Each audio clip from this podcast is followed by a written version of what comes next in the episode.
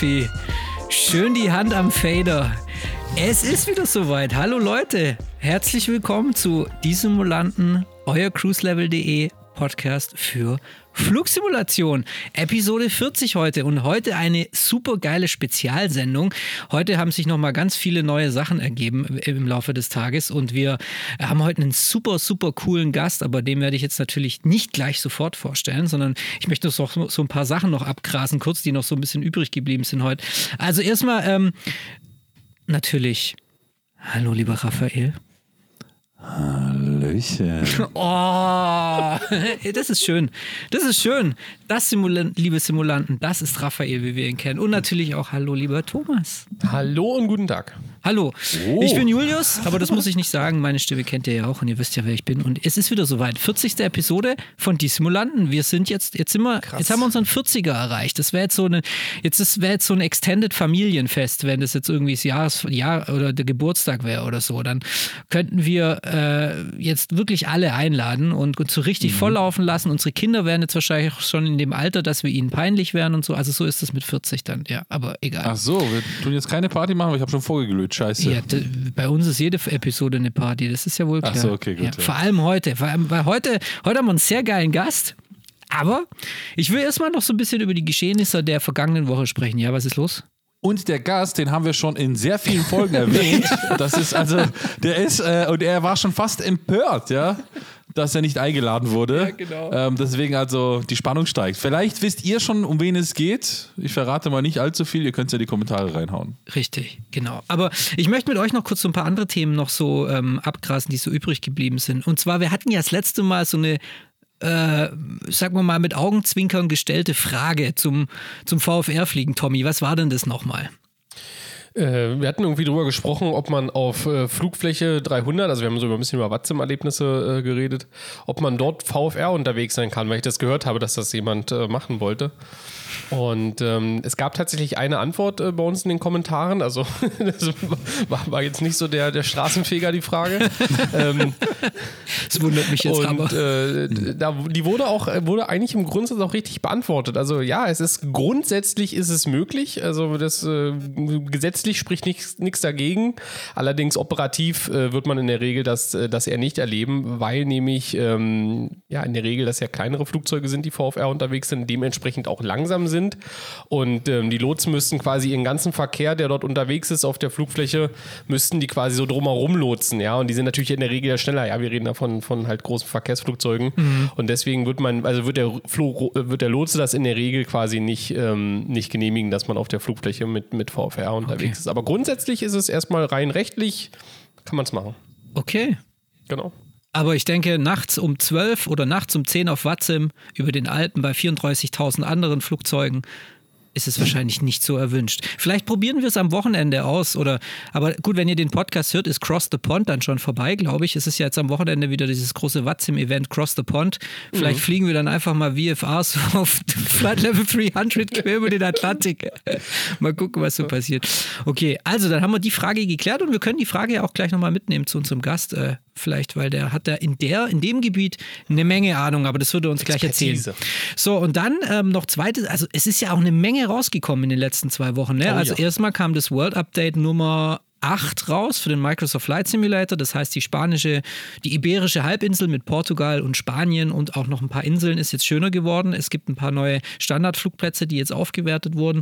Und dann kam am Dienstag die Dornier-Wahl raus oder die Dornier-J-Wahl. Und das ist so einer der ersten Flugboote, könnte man so sagen, oder? Oder wie würdet ihr das so äh, einordnen? Also es ist ja auch wieder so ein, so ein Local Hero, wie damals die U-52 und diese Fokker Nummer, Fokker D 7 oder D8, die im, beim Australien-Update rauskam, ist es, da bringt ja Microsoft dann immer noch so eine Local Legend dazu und jetzt war es diesmal diese Dornier-Wahl und ähm, ja, und diese Dornier-Wahl und die, äh, die U52 hat ein Deutscher mitverantwortet, nämlich der Olli Moser, der auch bekannt ist als Olix Sim. Und den wollten wir heute im Podcast haben. Wollten wir im Podcast haben. Jetzt ist es aber so, am Dienstag kam ja das Flugzeug raus, also vor zwei Tagen. Wir nehmen ja immer Donnerstagabends auf und jetzt hat mir der Oliver heute geschrieben, Leute, bei uns ist jetzt gerade noch mal, wir müssen noch mal ran an die Maschine, wir müssen noch ein paar Sachen verbessern. Ich werde es heute leider nicht schaffen, bei euch im Podcast zu sein. Es bedauert.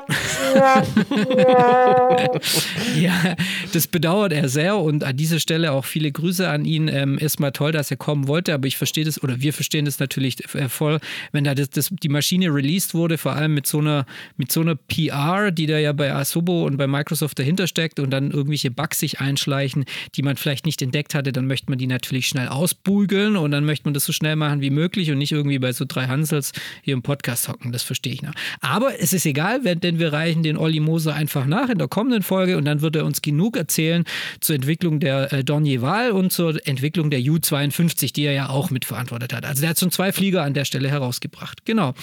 Und dann, ähm, bevor wir jetzt zu unserem Gast kommen, der jetzt schon fast sein Bier leer hat, jetzt muss man, muss man gucken, dass ich. Äh, das ist der Gradmesser. ja, das ist der Gradmesser ähm, möchte ich noch kurz zwei X-Plane-Sachen ansprechen, die diese Woche auch rausgekommen sind. Und einmal zum Beispiel so ein Kameratool. Und das fand ich so ein bisschen überraschend. Und ähm, Tommy, magst du uns das so ein bisschen dazu erzählen? Weil du hast das ja, glaube ich, schon mal ausprobiert, ne? Genau, also ja, ich fand es auch tatsächlich ein bisschen überraschend und ähm, als ähm, die, ähm, ja, ich sag mal, als der Martin da auf uns zukam und gefragt hat, hey, wie sieht's denn aus, wollte das Ding so ein bisschen testen, dachte ich so, okay, warum denn irgendwie jetzt noch ein Kameratool? Mhm. Wir haben noch welche für X-Plane und mm. Hab dann mal gesagt, natürlich, klar, gepaart das Ding, ja, wir sind neugierig, wir gucken uns das an. Und ähm, ich habe es dann auch äh, in, dem, in dem Preview, habe ich es dann auch reingeschrieben. Ich sag mal so, ProCam setzt eigentlich dort an, ähm, wenn ich ein einfaches Tool haben will, ja. Also wenn ich dann den X-Camera habe, da kann ich tausend Sachen, ich kann Sichten gruppieren, machen, tun. Er hat wirklich Millionen Einstellungen. Also die, die die X-Camera haben, die wissen, von was ich rede. Und ProCam kommt einfach an, fasst im Grundsatz eigentlich, ich sag mal, die Standardmöglichkeiten des, äh, des X-Plane zusammen, fügt noch ein paar Infekte hinzu, also dass ich zum Beispiel so einen Atem habe, wenn ich jetzt die Pilotencam auswähle, ja, oder kann auch so eine Action-Cam auswählen, wo ich dann äh, den Horizont folgen kann oder auch nicht, also tausend, tausend Möglichkeiten im Grundsatz, aber halt eben sehr, sehr einfach gehalten. Also Leute, die sich halt eben von diesen, ich sag mal, Standard-Kameratools äh, erschlagen fühlen, die werden, glaube ich, bei ProCam echt eine Heimat finden, weil es mhm. sehr, sehr, sehr einfach und sehr, sehr einfach in, also auch in der in der Übersicht ist. Und ähm, von daher nochmal hier der Verweis, schaut mal bei uns das Preview an und sobald ProCam, das kommt jetzt auch im April, veröffentlicht wurde. Wir haben auch noch ein kleines Video, denke ich mal, zu produzieren. Dann habt ihr auch da mal bewegte Bilder und seht, wie das alles so funktioniert mit dem Einstellen. Und ProCam ist schon X-Plane 12 äh, kompatibel an der Stelle. Also könnte man quasi direkt, wenn X-Plane 12 rauskommt, auch nutzen. Wird also ProCam das Chaseplane des X-Planes? Mm, ja, also schon, ja, kann man so sagen. Irgendwie, also das, keine Ahnung, wie die Leute das annehmen, aber grundsätzlich ja. Also es ist in der Übersicht genauso einfach wie, wie die Chaseplane und oder so gut aufgebaut, sagen wir es mal so, wie Chaseplane, ja. Also hat auf alle Fälle, ist einfacher zu bedienen als X-Camera, das ist ohne Frage. Okay. Also finde ich cool, ja, dass für den besten Simulator der Welt, den ich nach wie vor für den besten Simulator der Welt halte, den X-Plane, ja, entwickelt wird. Mehr, allerdings. Mehr, mehr, nee, nee, nee, nee. Allerdings bin ich ja seit zwei Wochen komplett dem MSFS-Virus verfallen, wie wir ja seit der letzten Folge wissen. Hört, Und ich finde. Und ich finde es, ich finde es sehr, ich finde es, wo jetzt, Gott, und ich finde, dazu komme ich gleich. Ja, so. Ich finde es sehr schade, ja, dass eigentlich Produkte für einen Simulator entwickelt werden, der, muss ich leider sagen, zumindest X-Men 12 vielleicht, aber vielleicht doch nicht so eine große Zukunft hat, wenn man den MSFS-Virus verfallen ist. Ja. Aber, so viel dazu. Ja, aber ich glaube, der X-Plane 12 Virus wird uns auch noch packen, wenn dann der X-Plane 12 Fahrt aufnimmt. Also das behaupte ich jetzt einfach mal, weil ich kenne mich. Ich, ich muss, ich muss überall meine Nase reinstecken. Aber That's what she said. Aber ähm, ja, oh Gott. Jesus. Also, was mir im MSFS tatsächlich aufgefallen ist. Viel The Office geguckt, sorry. Ja. Also, und damit ja, müssen wir, glaube ich, mal so, da kommen halt auch Altherrenwitze, ja. ja damit, so müssen, damit, müssen wir auch äh, den Bogen vielleicht zu unserem Gast spannen, ja. Denn der ist auch im MSFS unterwegs, das weiß ich. Und mir ist aufgefallen, seit ich im MSFS unterwegs bin, wie tief eigentlich das Niveau von Julius ist. Ja, das ist mir tatsächlich aufgefallen. Ja. So.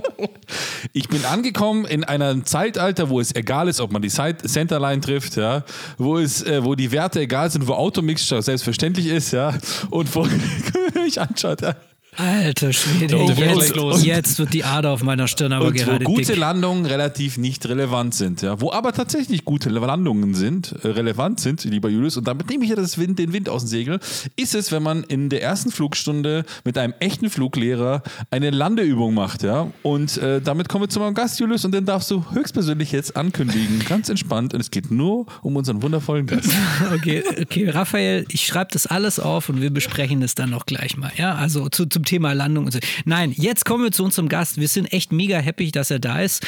Er musste natürlich, oder wir mussten ihn jetzt natürlich ein bisschen kurzerhand an Land ziehen. Das heißt, wir haben ihn einfach am Flughafen überfallen, haben ihm einen Sack über den Kopf gestülpt, haben ja. ihn in den Kofferraum gezogen und hierher gefahren in unsere Podcastzimmer. Äh, der Raffi und der Tommy waren mit ihm auch schon im Flugzeug unterwegs, denn er ist auch, man kann ja so sagen, du bist ja auch Fluglehrer, ne?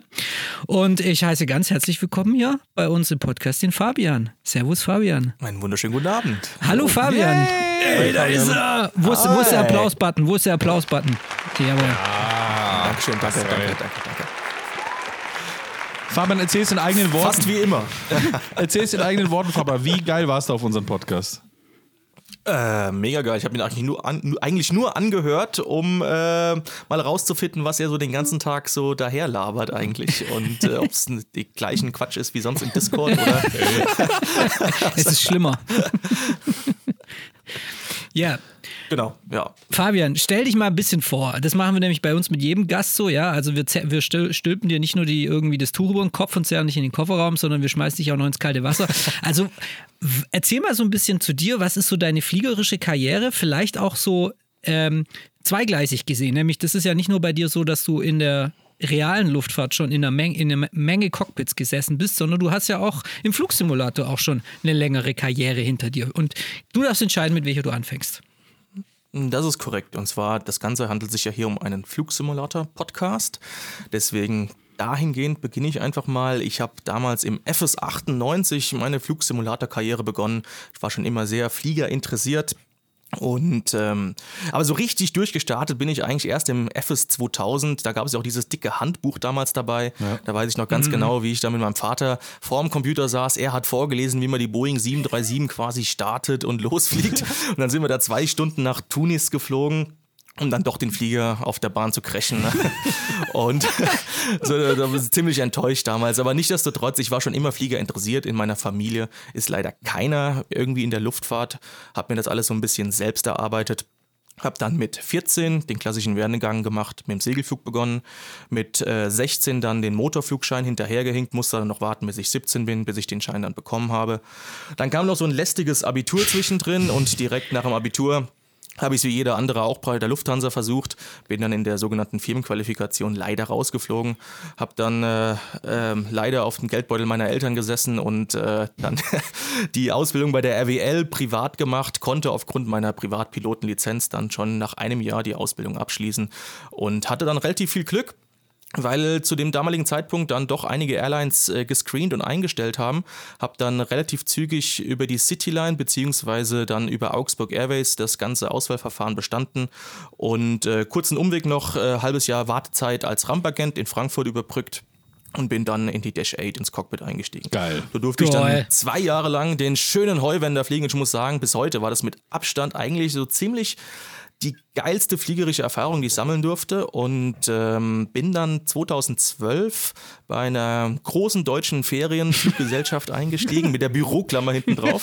und, äh, und hatte dann noch relativ viel Glück, dann nach kurzer Zeit auf Boeing 757 dann schnell auf die 67 zu kommen und dann als Senior First Officer da jetzt äh, zehn Jahre lang meinen Dienst zu verrichten auf der Kurz- und Langstrecke. War sehr, sehr, sehr coole Zeit.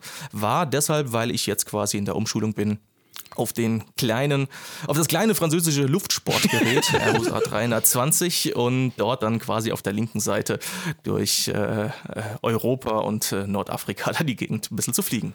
Genau. Flugsimulation war bei mir dann so ein bisschen nach Einstieg von Augsburg Airways ähm, äh, ja, ein bisschen eingeschlafen. Da hatten dann, wie soll ich sagen, andere Sachen ihre Priorität. Ähm, man steigt ja dann quasi in die Fliegerei ein, wo es dann auch viele Frauen gibt, möglicherweise.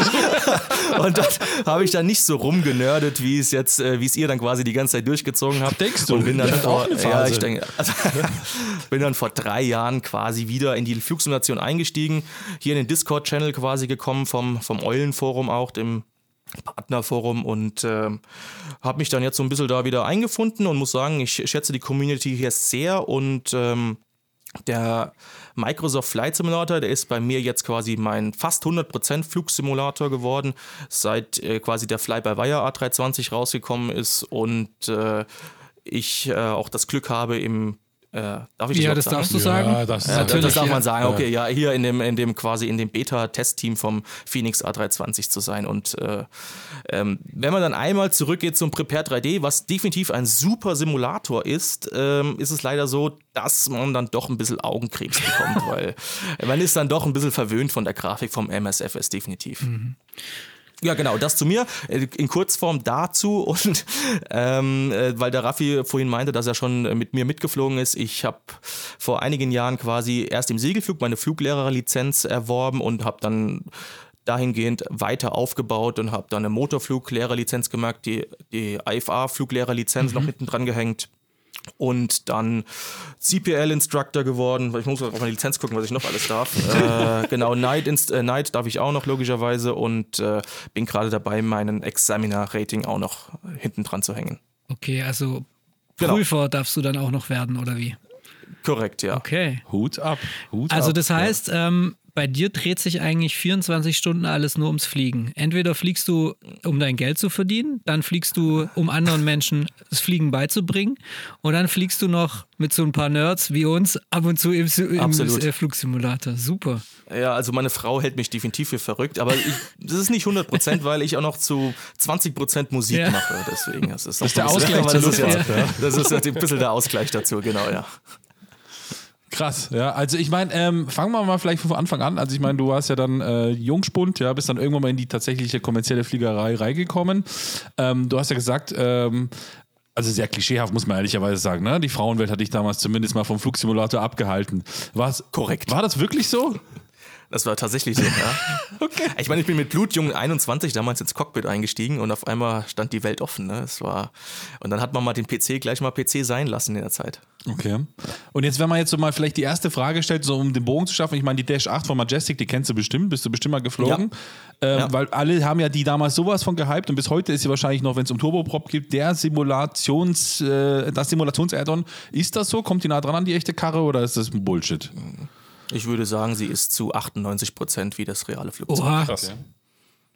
Und ähm, um den Bogen zu spannen zu an, äh, anderen Add-ons, ähm, die Level D 767 damals von Flight One, kennt ja jeder Klar. noch. Das war die Umsetzung, die mir bis heute im Kopf geblieben ist.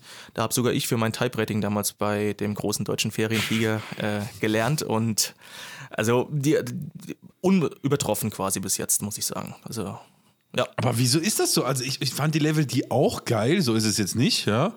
Aber die war jetzt nicht so, also da gibt es andere Add-ons, die sind, haben mich mehr vom Hocker gehauen. Die Level D war vielleicht die erste, so ein bisschen, die das wirklich vollumfänglich Ja gut, konnte. ich muss ja, ich muss ja die Referenz sehen zu dem äh, Produkt, was ich selber geflogen bin. Ich kann ja natürlich auch eine PMD, PMDG 737 toll finden, aber ich bin nie eine 737 selber geflogen. Deswegen kann ich das absolut nicht einschätzen, wie die umgesetzt ist zum realen Flugzeug.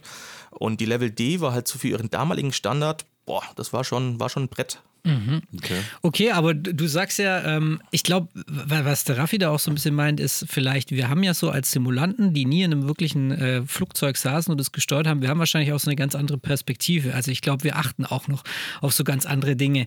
Wie ist denn, was, was würdest du sagen, wenn man da so die, die, die echte Maschine mit der Simulationsmaschine vergleicht? Was sind so die Dinge, worauf du achtest und woran oder wo, womit definierst du, dass es ein gutes Add-on ist oder dass es sehr präzise ist? Vorweg nicht die Flugphysik in dem Simulator. Das, ähm, ich habe ja vor kurzem diesen Hubschrauber-Simulator-Podcast von euch da mal angehört, äh, wo er auch sehr auf die Flugphysik eingegangen ist. Ich kann jetzt muss feststellen, dass bis jetzt alle Flugzeuge, egal wie, also ob sie Cessna, Piper oder sonst was war, als die Boeing und allem drum und dran nie mit dem realen Flugzeug oder dem Full-Flight-Simulator übereingestimmt hat. Mhm. Also ich glaube, das ist auch verdammt schwierig, ähm, aufgrund der verschiedenen Plattformen, verschiedenen Joysticks und, und, und Horne und allem drum und dran. Ähm, deswegen sage ich immer das böse Wort, es ist ein Spiel. Mhm. Aber es ist ein sehr gutes Spiel. Und ähm, das kann man vielleicht auch so ein bisschen mit einer, mit einer Autorennsimulation vergleichen. Ähm, nur weil man jetzt sehr gut dem Formel 1-Rennen Parcours da rumfahren kann, hat das ja mit dem realen Autofahren relativ wenig zu tun. Auch wenn das Auto sehr, sehr gut bis fast eins zu eins dort umgesetzt ist mit allen Knöpfen. Was mir Spaß macht und was mir, was ich sehr gut umgesetzt finde bei diesen teuren Add-ons, sag mal FS Labs oder PMDG zum Beispiel, ist, dass die Systemtiefe vorhanden ist. Das heißt, du drückst den Knopf und dann dauert es einen Moment, bis da irgendwas schaltet und macht und ein Ventil öffnet. Das ist natürlich alles nur im Hintergrund simuliert. Aber wenn das ungefähr der Realität entspricht, dann hat das sogar einen Lerncharakter, das Ganze. Und vor allem in Bezug auf Procedures und ähm, Verfahren zu üben, ist das perfekt. Wir in der Fliegerei nutzen zum Beispiel sehr häufig das Chairflying, also das Stuhlfliegen. Wir setzen uns hin und stellen uns mental vor, in einem Cockpit zu sitzen. Und das ist, sieht dann immer total affig aus von außen, wenn man sich das anguckt. Aber ich sitze vor jedem Simulator, Checkride, sitze ich zu Hause da und gehe alle Verfahren einmal durch und äh, drücke imaginäre Knöpfe. Und im Simulator kann ich händisch oder beziehungsweise mit der Maus oder wie auch immer quasi diese Tasten drücken und gucken, was auch wirklich passiert. Und jetzt auch gerade in Bezug auf das Type Rating A320 muss ich sagen, hat mir das ungemein geholfen, gerade auch das FMS oder die MCDU von dem Airbus kennenzulernen, als auch FCU und den ganzen Krempels, der damit zusammenhängt, was man ja vorher quasi nur teuer oder umständlich in Büchern lesen kann und dann teuer im Full-Flight-Simulator erfahren kann. Okay, kann ich mal einen kurzen, kurzen Einwand, weil ich finde das, finde das ganz gut, dass du, was du sagst. Als wir unsere Flugstunde hatten, hast du zu uns beiden gesagt, so Raffi und mir, man merkt, dass ihr Flugsimulator fliegt. Ja, man merkt es ja. einfach. Ne? Ihr habt grundsätzlich ein Verständnis, ihr wisst, was die einzelnen Instrumente sind, man merkt es halt einfach.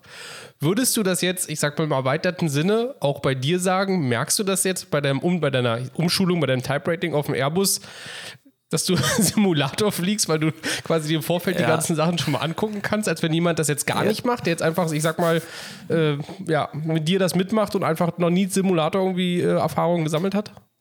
Ja, das ist natürlich ein bisschen gemein für meinen, für meinen Crewpartner gerade, weil ich ja so ein bisschen Vorsprung habe in allem. Also, ja, klar. Nein, ich meine, ähm, wenn man es halt, wie gesagt, nur vor Ort üben kann, ist man logischerweise nicht so gut vorbereitet, wie wenn man zu Hause die mhm. Möglichkeit hat, schon einige Sachen zu machen. Wenn man die Checklisten schon 800 Mal runtergerattert ist oder weiß, was passiert, wenn ich das und das im Cockpit drücke, jetzt im Spiel oder im Microsoft Flight Simulator einfach mal auszuprobieren, dann hast du definitiv einen Vorteil ihr damals, als ihr bei mir mitgeflogen seid, hat natürlich den Vorteil, ihr muss, ich musste nicht von vorne anfangen. Ich habe mir jetzt nicht irgendwie komplett von vorne alles erklären müssen. Ihr wusstet, um, um was es geht. Ihr musstet quasi jetzt erstmal rausfinden, okay, wie fühlt sich das denn wirklich jetzt haptisch an, in so einem Flugzeug zu sitzen? Und allein diese Voraussetzung zu haben, nimmt euch oder gibt euch so viele Ressourcen, um dieses Flugzeug viel schneller fliegen zu können. Und äh, wo ein normaler Flugschüler normalerweise, ich sage jetzt mal 10, 15 Stunden braucht, um einen Flieger solo fliegen lassen zu können, Ausnahmen bestätigen die Regel, seid, werdet ihr nach ich würde sagen, zwei, drei, maximal vier Flugstunden werdet ihr auf alle Fälle so weit gewesen, um die Cessna bzw. Piper äh, solo zu fliegen. Außer Landungen. Außer, ja gut, Tommy, ja bitte. Raffi hat das schon irgendwie das hinbekommen. Stimmt, ja. okay, was ist bei der Landung passiert? Wollen wir uns nochmal dran erinnern? Ja, also nee, man, man muss einfach sagen, Raffi, Raffi hat es dann irgendwie relativ schnell im Blut gehabt, wann, wann, wie, wo das Ding halt irgendwie auf die Bahn zu setzen ist. Und bei mir hat es einfach nicht so Klick gemacht. Ja, also entweder zu schnell oder zu spät oder zu früh gezogen und dann auf unserem Heim, auf quasi unserer letzten Landung, ich sag mal so, darf ich kurz sagen, war ein, war ein Bounce Landing, war, ja. das könnte man so bezeichnen. ich werde es nie vergessen. Also Tommy, äh, ohne das jetzt zu, das ist ja normal normal, woher soll man es ja wissen, ja. ne? hatte ein bisschen Probleme mit Flair, so kann man es ja sagen. Ja. So, also Flair war nicht existent so im ersten Moment, dann irgendwann ein bisschen Oberflair, egal. Und ich werde also nie vergessen, ich saß ja in der Maschine ja auch mit drin, ich saß ja hinten, ja. Und dann siehst du, der Tommy, äh, der, der Fabian ganz entspannt rechts, ne? Der Tommy landet so, ne? Und dann fängen wir halt an, so zu hüpfen über die Bahn, ne? Und dann auf einmal wird auf dem Co-Pilot oder auf der rechten Seite hektische Bewegungen vom Fabian. Ne? Du, und dann noch, du machst mir jetzt hier keine Bausländer, ja? Dann rudert er da rein so und hat das Ding noch gerettet. Also, ich meine, das ist äh, schon richtig, was du sagst, Fabian. Es ist, ähm, man hat einen Vorteil, aber können tut man es das trotzdem noch nicht. Ne? Das ist einfach so. Ne? Nee, um Gottes Willen. Also wie gesagt, nur weil du jetzt weißt, wie man theoretisch ein Auto fährt, kannst du es ja trotzdem Genau. noch nicht Also live das ist fahren. nachher immer noch dieses Popometer, von dem ja auch alle mal sprechen, ja, dieses Richtig, Gefühl, ja. wann, wann wie der Flieger dann wann wo sich hinsetzt. Und ich muss sagen, was mir nochmal aufgefallen ist, man, ich fahre jetzt auch nur jeden Tag an, an, an dieser Runway vorbei, wo wir doch gelandet sind, ja, da sind ja erstmal sind da ja ähm, sind da ja äh, Kabel gespannt, äh, weil es ist eigentlich ja auch ein Militärflugplatz, äh, wo das ist, ja, da sind ja so eine so eine Arrestor Cables gespannt. Da mussten wir erstmal drüber fliegen, ja, und dann ist die, Run, ist die Runway, die ist auch relativ breit. Und wenn du halt so ein kleines Flugzeug hast, ist es, also das ist meine, meine Erinnerung daran, du verlierst doch echt so ein bisschen einfach die Referenz, wenn du das so das erste Mal auf so einer fetten Runway landest mit so einem kleinen Flieger, das äh, alles grau irgendwie vor dir, ja. Und das muss ich sagen, das ist dann schon, schon irgendwie mal eine Erfahrung wert, ja. Okay, und jetzt wollte ich mal fragen, also du hast ja vorher gesagt, es ist gut, wenn man sich im Simulator schon mal so ein bisschen procedure-mäßig vorbereiten kann. Ne? Also wenn man schon so ein bisschen auf die Knöpfe Korrekt, drucken ja. kann und dann weiß, okay, die APU braucht jetzt die und die Zeit, bis sie angeht und so weiter. Aber ist es nicht gefährlich, dass da dann irgendwie in dem Simulator dann vielleicht doch was nicht so wie in der Realität äh, umgesetzt ist? Also musst du dann immer ständig daneben die echten Procedures haben, oder? Also du kannst es quasi nur nehmen, um das dann quasi, um quasi ein kleines Schalterchen zu haben, um einen kleinen, wie, wie nennt man das, diese äh, Kugelteile, wo man was rumschieben kann, also einfach dich um die, um dich durch die Prozedur zu arbeiten, oder? Ja klar kann das passieren, dass man dann irgendwie falsche, äh, falsche Habits lernt und so weiter.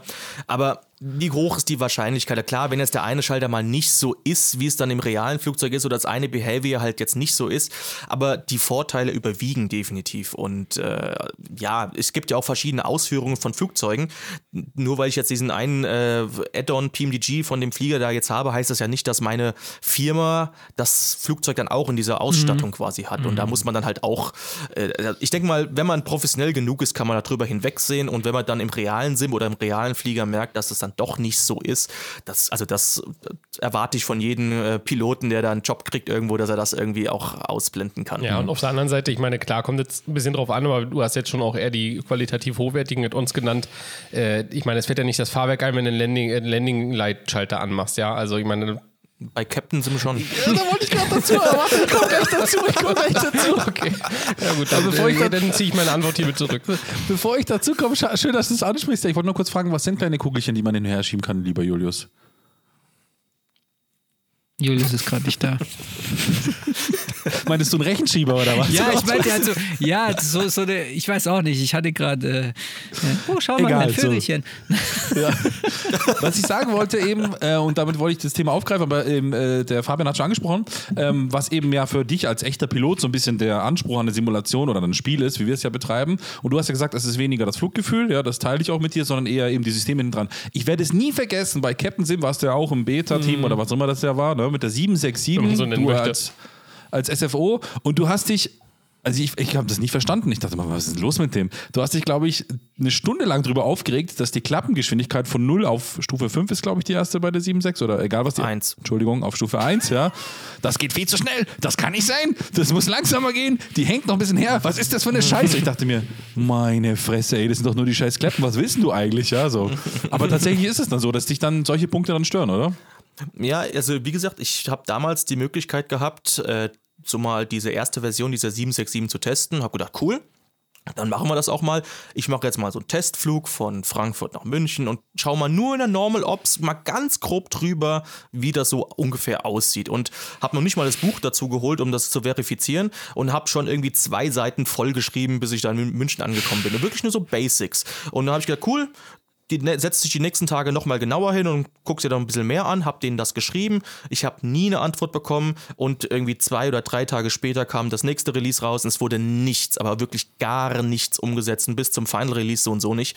Also ich glaube, das hätte ich mir auch einfach sparen können, diese Zeit. Ich will jetzt natürlich jetzt nicht diesen äh, Add-on-Hersteller komplett äh, fertig machen, aber das, was er in letzter Zeit da auch für den MSFS rausgebracht hat, da Ich glaube, Fabian, du bist der Grund, ja, wo sie da haben sie sein Feedback gelesen und gesagt, wir können es nicht, wir machen einfach eine 777 für den MSFS draufgeschissen. Ja. Komm, nimm die 747. Nimm, nimm, lass uns Oder die 747, Scheißegal. genau. Ja, scheißegal. Ja, geil. Okay, krass.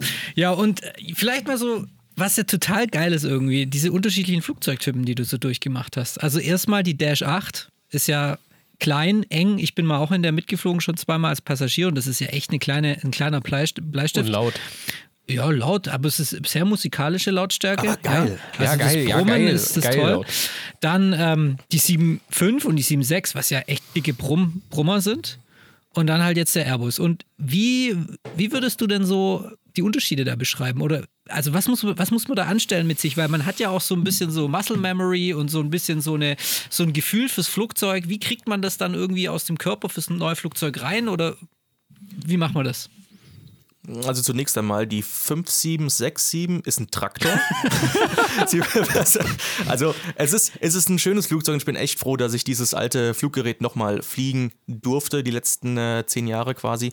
Und ähm, es ist halt einfach noch ein Fliegen wie aus einer anderen Zeit so ein bisschen. Das ist halt, du hast so einen Uhrenladen vorne, so gepaart mit so ein bisschen äh, Display, gewollt, aber nicht gekonnt. Und ähm, ja, und es schauen auch so ein bisschen die Kabelstränge dann so hinterm Cockpit hinten rechts so raus. Ich finde das einfach, das hat was. Das ist so ein bisschen altes 727, 737 Feeling von früher.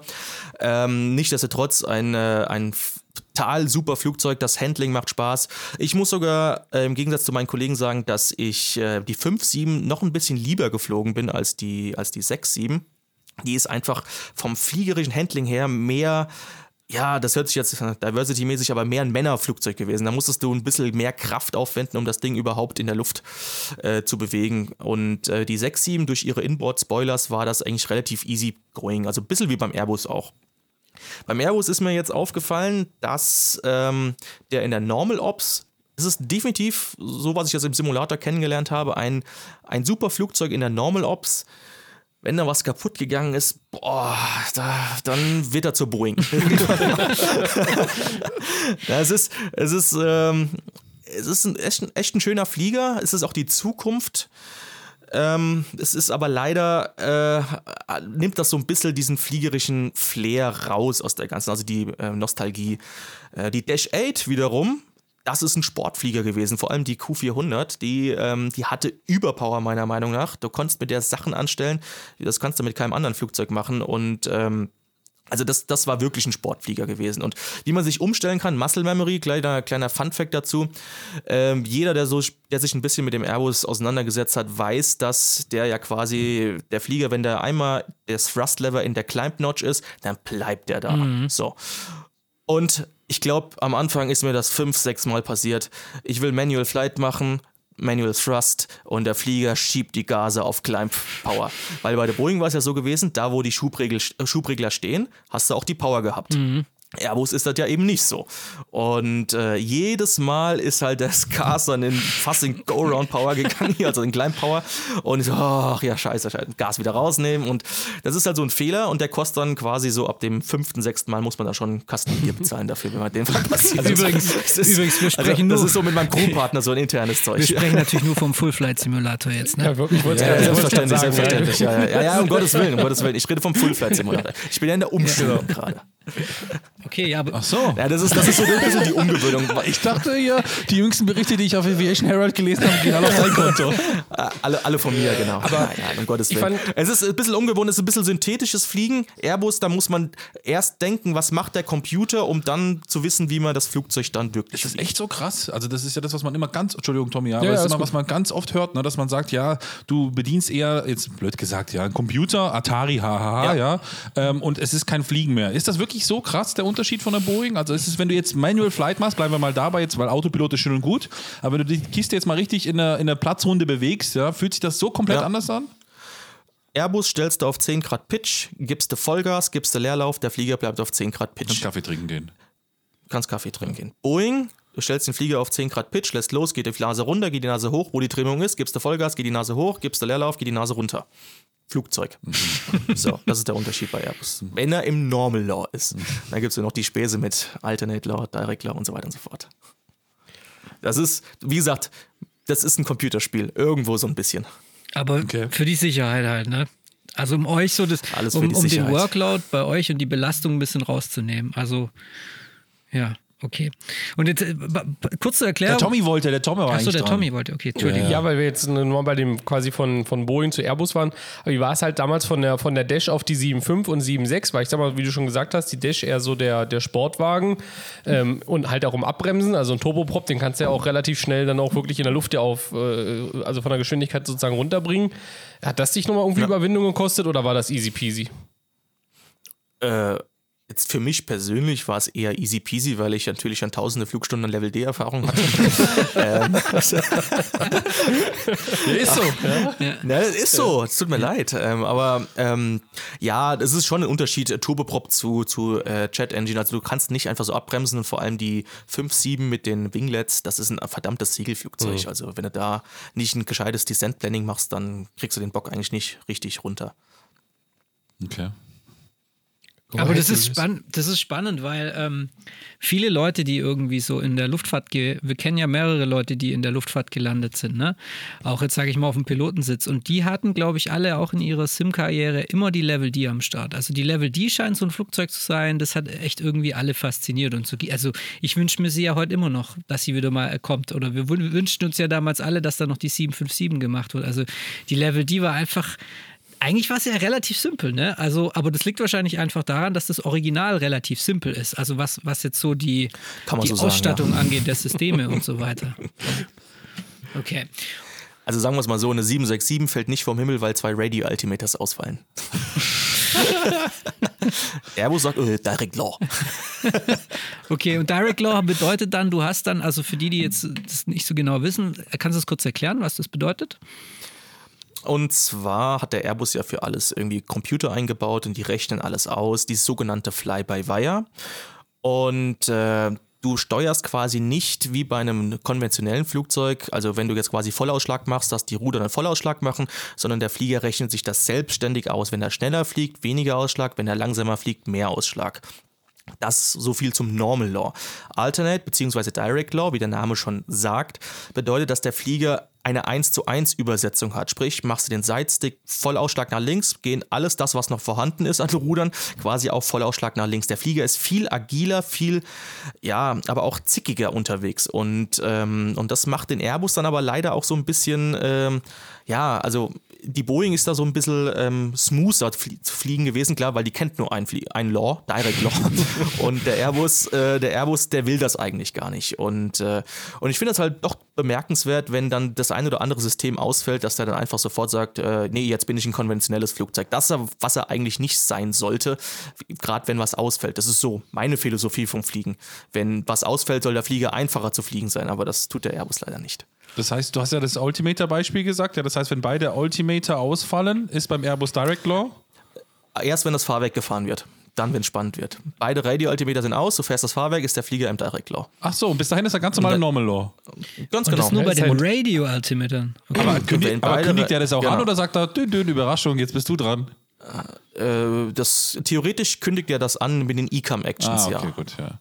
Und wie ist es, wenn da jetzt beide Radio-Altimeter bei der Boeing zum Beispiel ausfallen? Dann fliegst du halt weiter und lässt dein Pilot-Monitoring die Höhenmesser runterzählen halt. Okay, also, aber jetzt gehen wir mal davon aus, okay, du, du, ähm, du der Radio Altimeter, der geht ja erst bei 2500 Fuß an im Airbus, ne? Oder ich glaube, da merkt man erst, dass er aktiv ist. Und, und jetzt, Genau. äh, sag mal, 2500. genau, und du schmeißt das Fahrwerk raus, Sehr schön, Tommy. Sehr Du schön. gleich nochmal 50 und so weiter runterzählen. du schmeißt das Fahrwerk raus und, und, und bist irgendwie hier. Okay, du hast es relativ früh rausgeworfen, was wahrscheinlich nicht so oft der Fall ist, aber plötzlich fallen die, dir zwei, die zwei Dinger aus. Wie musst du jetzt im Airbus Doch, das beim machen? André. Der André. Beim André ist das Fahrwerk schon bei 5000 Fuß draußen. Grüße, André. Also wie machst du das dann im Airbus? Sagst du dann, jetzt, geh, jetzt mache ich erstmal ein Go-Around, weil ich die Ecam-Actions abfeiern muss? Oder ich mache die jetzt hier kurz mit meinem Co-Piloten und dann lande ich ganz normal, weil wir sehen die eh schon, die Bahn und äh, oder wie läuft es? Naja, es kommt jetzt drauf an, wann das Ding ausfällt, logischerweise. Wenn da schon weit vorher beide Radio-Altimeter ausgefallen sind, dann hast du ja die ECAM-Actions schon abgearbeitet, deine Checklisten und allem drum und dran, weißt ja, was passiert. Wenn das jetzt natürlich äh, typisch simulatormäßig quasi passiert, wenn du Gear-Down machst und dann kackt er ab, ja, so ist das halt dem Simulator meistens.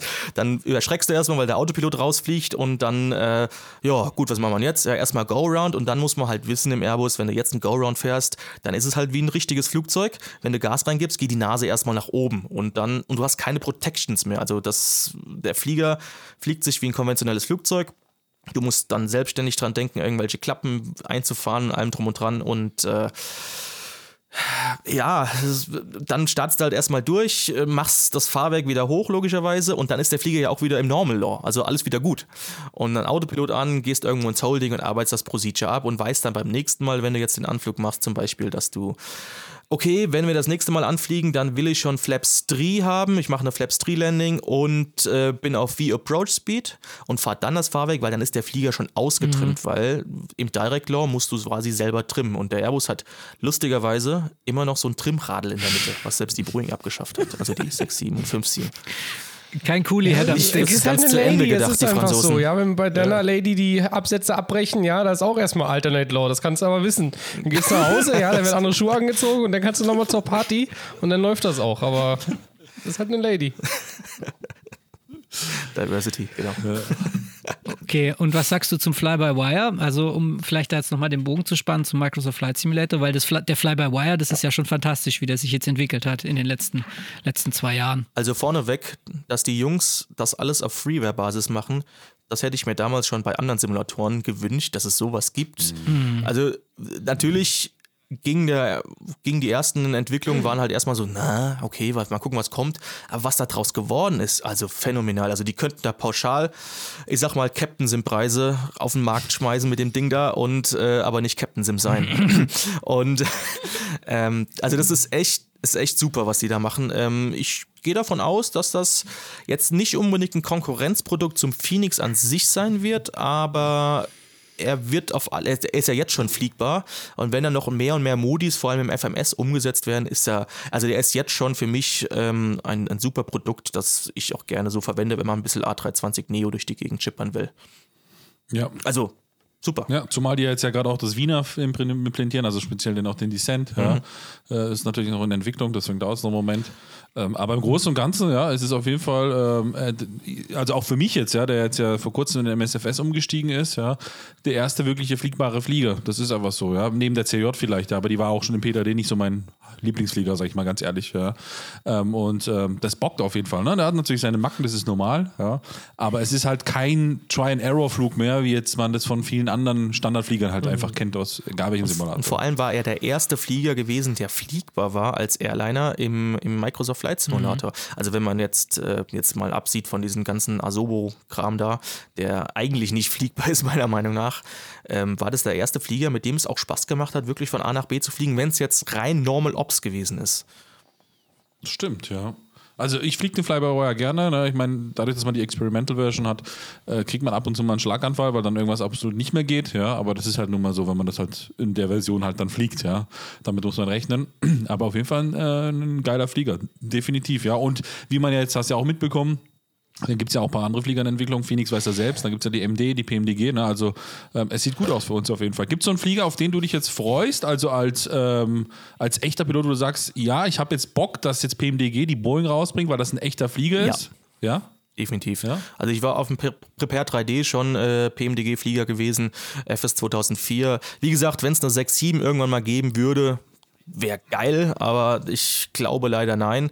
Ich bin jetzt nicht so scharf auf diese Nischenflieger wie die MD82. Also, das mag ein super geiles Produkt sein. Bin ja auch das eine oder andere Mal im Prepare 3D geflogen.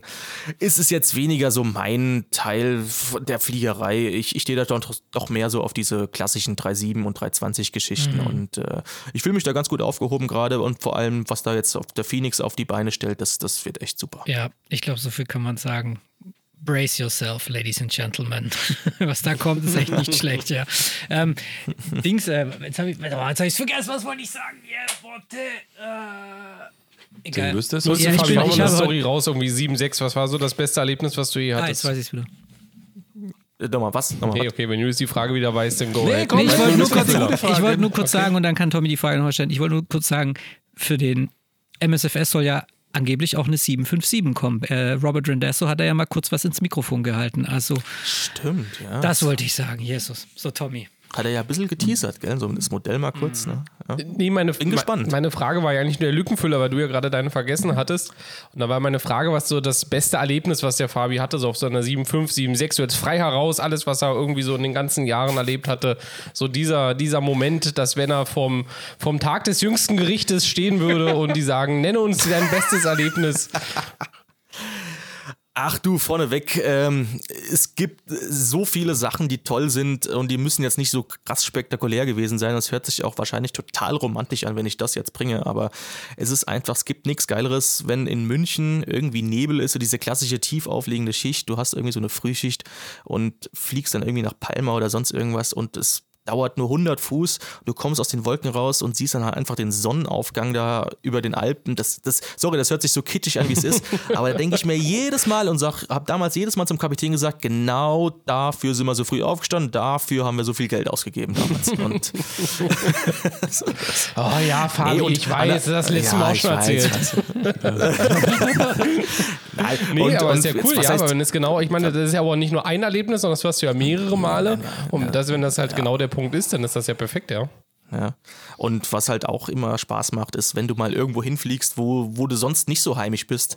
Äh, wie gesagt, bei meinem Ferienflieger fliegst du ja sonst immer irgendwo eine irgendeine Landebahn auf irgendeiner Insel in der Karibik an. Aber wenn dann doch mal nach Anchorage oder, oder Seattle fliegst, wo dann doch ein bisschen mehr los ist und dann, wo man auch vor Ort dann viele Sachen erleben kann, tolle Museen gibt und sonst irgendwas. Und vielleicht das Glück hat sogar, dass man einen Kumpel mitnehmen kann. Ich hatte halt oft, oft auch Kumpels dabei oder meine Frau und äh, meine, mein Vater ist ein paar Mal mitgeflogen. Das, das sind einfach Erlebnisse, die nimmt man mit. Und da ist es jetzt weniger das Fliegerische an sich vom Flug, äh, sondern das Komplettpaket quasi, das man mitnimmt, dieser gesamte Umlauf. Mhm. Und das macht diesen Beruf, äh, so wie ich ich ihn da quasi jetzt erlebt habe, einfach äh, unbezahlbar toll. Ja, du hast ja mal in Anchorage, ne? Hast du eine Cessna gechartert und bist dann mal durch Anchorage mal geflogen mit einer Cessna. Das macht man jetzt, ist auch nicht üblich, sage ich jetzt mal, ne? Genau, das war ein Umlauf, das war am, am Anfang der, der Saison, da hatten wir dann drei freie Tage vor Ort und ich hatte eigentlich vor, dort meine Wasserfluglizenz zu machen, aber dann hat sich die Frau doch angemeldet, dass sie doch mitkommt. Oh. Und dann habe ich gesagt, oh, da kann ich jetzt nicht drei Tage lang äh, eine Wasserfluglizenz hier machen und äh, habe mir dann halt stinknormale 172er äh, gechartert und bin halt dort dann mit der durch die, durch die Berge geflogen, zwei Tage lang, was auch mega, mega cool war. Also Alaska ist mit Abstand das schönste Ziel, das ich jemals besucht habe. Krass. Cool, ja. Ich meine, ähm, du erzählst ja so von der Faszination, jetzt gerade die letzten zwei, drei Beispiele genannt hast von der Luftfahrt. Im Prinzip teilen, teilen wir das ja mit dir so ein Stück weit. Ne? Ich meine, wir fliegen zwar jetzt nicht real, das ist was anderes, ähm, aber ich meine, der Einstieg von uns war ja mit Sicherheit bei allen mal zumindest die Begeisterung am Flughafenzaun mal gestanden oder irgendwo mal mitbekommen, da ist ein Flieger, ja, das interessiert einen. Der eine oder andere hatte vielleicht das sogar als Berufswunsch, ja, hat das dann entweder nicht umsetzen können oder auch nicht umsetzen wollen, spielt jetzt keine Rolle.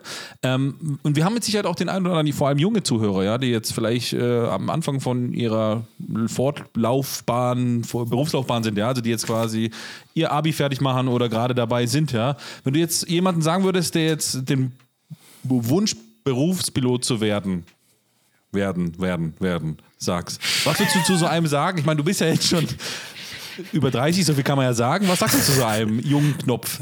Was sagst du zum jungen Fabian vor, vor 15 Jahren? Was sagst du zu ihm?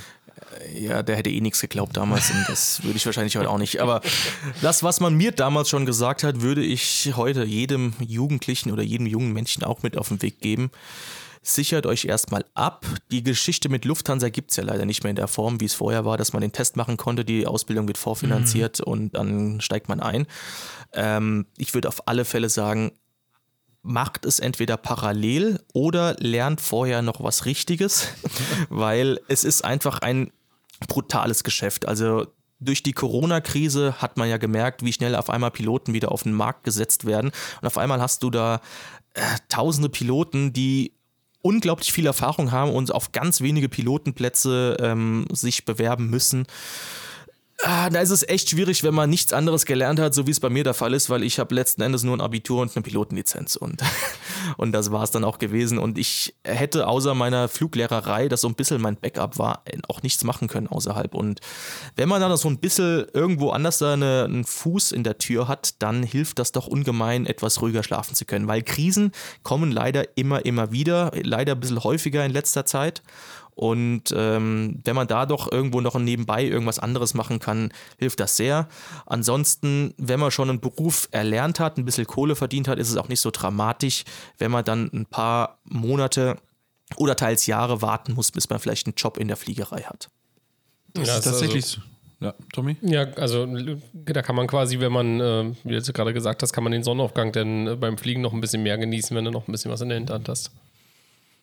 Das ist definitiv so. Und es wird ja, wie gesagt, auch in Zukunft nicht besser werden. Ich meine, wer sich etwas mit der Fliegerei auseinandersetzt und sieht, wie da jetzt zum Beispiel bei, der, bei dem großen deutschen Flag Carrier da mit, mit der Belegschaft umgegangen wird, klar kann man sagen, die fallen theoretisch relativ weich, aber ah, das ist, es ist halt auch kein Umgang und äh, es wird nicht besser werden. Die Zukunft wird immer mehr auf Ryanair EasyJet Niveau hinauslaufen und ähm, und es, ist, es macht halt einfach auch keinen Spaß mehr dann, wenn man sieht, wenn dann eine Airline äh, pleite geht oder wenn man einfach wegen einer Krise mal eben schnell auf die Straße gesetzt wird, so wie das gerne bei diesen arabischen Carriern als auch asiatischen Carriern gemacht hat. Ähm, vorher waren die Piloten gut genug gewesen, um dort äh, jahrelang quasi ihre Dienste zu verrichten äh, und äh, zack kommt die erste Krise, werden sie von heute auf morgen gekündigt.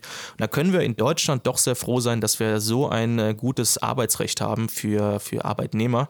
Und auch wenn viele gerne über Deutschland schimpfen. Also das ist eine Errungenschaft, die, jetzt wird es doch politisch, aber damit ist eine Errungenschaft, die man doch sehr feiern muss, muss man sagen. Ja, das ist so. Ne? Ich meine, letztendlich die Br- Branche ist brutal. Das ist jetzt kein Geheimnis. Ne? Das war schon immer so. Ne? Ähm, Von dem her. Ja, aber nee, der Tipp ist nicht schlecht. Ja? Also ich meine, dass man sich irgendwas, äh, so ein zweites Standbein ein bisschen aufbaut, ne? die Richtung. Definitiv, ja. Da ich nur fliegen kann, habe ich halt die Fluglehrerschiene gewählt. Genau. Und über die möchte Aber mit der Musik, mit, mit der Musik verdient man kein Geld. Ja, da, da, da kann ich dir auch ein Lied von singen. ja, das ist bei mir auch so. Ähm, Aber das gibt es ja nicht diesen Spruch, wie für 2000 Euro Equipment äh, in einen, in einen, in einen 3000, Auto gela 3000 Euro Auto geladen für 100 Euro Benzin, um am Ende 50 Euro für den Auftritt zu kriegen oder so. so wie ja. das doch, Beim Richtig, Equipment kannst du noch ein bisschen drauf machen, ja. ja, Ja. dann kommt es hin, ja. War nur eine Ein-Mann-Band jetzt bei meinem Beispiel. So ein Alleinunterhalter mit zwei Becken. Alleinunterhalter. Zwei Becken mit so einer, mit so einer Pauke hinten auf dem Rücken, weißt du? Kann ich mir Tommy sehr gut vorstellen. Ja. Mit so einer Snare Drum und einem Becken. Für den Tusch. Ja. ja. Exakt. Sehr gut. Oh, herrlich. Sehr gut. Aber ähm, über das zweite Standbein, das du ja quasi hast, würde ich gerne auch noch mal ein bisschen so reden, beziehungsweise in dieses Themengebiet einsteigen. Und das ist ja so das, ähm, nennen wir es mal Sportfliegen. Ja, du bist ein Flight Instructor, kann man so sagen, oder? Das wäre so der fancy Begriff dafür. Ja, so heißt das, Das heißt, genau, ich ja. buche bei dir eine Stunde oder ich, ich buche dich als Fluglehrer Lehrer und dann hocken wir uns zusammen in, in, in eine kleine Maschine. Und ich weiß es noch, meine allererste Fahrstunde war damals. Ich habe mich irgendwie nervös in das, klein Julius hat sich nervös in das Auto reingesetzt und dann sagt er, und wir waren so seitlich in der Parklücke und dann sagt mein Fahrlehrer, so, jetzt fahren wir mal los. Und ich so, ja wie, jetzt fahren wir los? Wir sind doch jetzt hier gerade so eingeparkt und ich muss da jetzt rausparken. Und er so, ja, das machst du jetzt auf. Und wie läuft es dann im Flugzeug? Ja. Das, das kann ich nicht beantworten. In der Situation war ich da. Ja? Echt? Ich sitze im Piper angemacht, Fabian sitzt neben mir, Tommy hinten. Ne? So, wir wollen losrollen, sagt er so, jetzt funkst du den Tower an. Das habe ich ja schon vor zwei Wochen oder erzählt im Podcast. Ich so, wie, ich soll den Tower? Ja, du kannst doch, du kannst doch funken von Watson, was ist los mit dir? Ich so, jetzt fragst du einfach mal nach einer Rollfreigabe und Abfahrt. Ich so, oh mein Gott, ja, wir müssen echt Mensch sprechen. Ja? Also er ist genauso einer, ja? so ein richtiger Arsch. Ja? Ja, aber, aber lernt man so am besten oder, oder wie ist das so deine Herangehensweise? Na, also Fluglehrer sein ist in erster Linie, man muss so ein bisschen auch rausfinden, was der Gegenüber für ein Mensch ist. Und da ich einen Raffi kenne, habe ich gedacht, den können wir mal schön ins kalte Wasser werfen und der, der überträgt das schon irgendwie. Na, um Gottes Willen. Ähm, es ist, ähm, man, man lernt viel über sich selbst als Fluglehrer und ähm, deswegen muss man herausfinden, äh, der Gegenüber, wenn das eher so ein Sensibelchen ist, dann, dann nimmt man ein bisschen mehr ab. Äh, wenn die Person doch sehr offensiv oder sehr dominant rüberkommt, dann kann man der schon ein bisschen mehr äh, an äh, Vertrauen übergeben und äh, dass die, ja, wie soll ich sagen, Fliegerei ist jetzt wirklich kein Hexenwerk. Es ist, man muss da so ein bisschen, sich so ein bisschen reinfuchsen. Es ist am Anfang verdammt viel, was auf einen hereinprasselt. Äh, Nichtsdestotrotz, desto öfters du den ganzen Kram machst und dann so ein bisschen die Routine reinkriegst, desto mehr Ressourcen kriegst du frei. Aber ich kann definitiv sagen, jeder Flugschüler, der die erste Flugstunde gemacht hat, der weiß nicht mehr, wo oben und unten war danach, weil da so viele Eindrücke auf einen hereinprasseln. Ähm, ich habe, der Raffi hat es vorhin schon gesagt, mit der Vorbereitung im Microsoft Flight Simulator. Immer wenn ich Flugschüler hatte, die schon sehr, sehr viel im Microsoft Flight Simulator, egal welche Version oder im X-Plane rumgeflogen sind, die waren so schnell, so fit und so, so dem Flugzeug voraus gewesen. Und deswegen ist der Microsoft Flugsimulator eine super Vorbereitung für alles, was mit der Fliegerei zu tun hat. Und der, auch mit der Kartennavigation, die wissen schon mal, was ein VOA ist oder haben zumindest davon schon mal gehört. Im neuen MSFS ist die Grafik so gut, dass du wirklich alles erkennen kannst. Äh, dein Haus, du kannst die Platzrunden schon üben, die Verfahren schon üben. Also Bess, ja, besser geht's also nicht. Fliegerei. Besser also geht's du, kann, gar du kannst genau. quasi dein Gehirn schon mal vorbereiten, auf die ganzen, diese Absolut. ganzen Informationen zu sortieren und zu verarbeiten ne? und so ein bisschen vorauszudenken, Absolut. weil das ist ja immer so ein Pilotending. Man möchte ja immer, wenn man hinterher denken muss, dann ist man echt im Ja. Problem. Ja. Oder im Zum Überschallbereich. Beispiel, im Pre- Zum Beispiel im Prepare 3D ist es jetzt so, wenn du jetzt irgendwo eine Platzrunde, ich sag jetzt mal in Eckenfelden oder äh, Ingolstadt oder so drehen willst, dann sieht das alles unten drunter eigentlich nicht so wirklich real aus. Also, und oder man installiert halt verdammt viele Add-ons, dann sieht das doch sehr okay aus. Im Microsoft Flight Simulator ist es von Haus aus schon super, weil, weil sie halt dieses Bildmaterial von Bing verwenden. Du kannst von vorne weg dir deine Anflugblatt nehmen von einem Flugplatz und vorne weg sehen, ach, hier muss ich dann ja links abbiegen, an dem Verkehrskreisel, an dem Kirchturm wieder rechts rum und so weiter und so fort. Ich sag jedem meiner Flugschüler, wenn sie einen Computer zu Hause haben und der muss ja noch nicht mal wirklich brutal gut sein, installiert euch den MSFS und äh, genau. Also das ist ein krasser Punkt, ja, weil ich meine, als wir damals mit dir geflogen sind, gab es den MSFS so noch nicht, ja. Ähm, und ich, ich weiß es noch, also zumindest kennt man das, gerade wenn man mit kleinen Fliegern fliegt, ist es ja so, dass wenn man jetzt von mir aus so einer Platzrunde fliegt, ja, du hast ja erstens nicht, du kannst ja nicht nach links schauen, ja, sondern du musst halt den Monitor oder den Bildschirm dahin bewegen, dass du das sehen kannst, ja. Ähm, und du fliegst Ja. in so einer in so einem, also du fliegst, wenn du im Flugsimulator unterwegs bist, in so einer virtuellen Box in deinem Kopf so. Und du weißt in etwa gefühlt, wo die Bahn ist und so weiter. Und das Ja. hilft dir ungemein.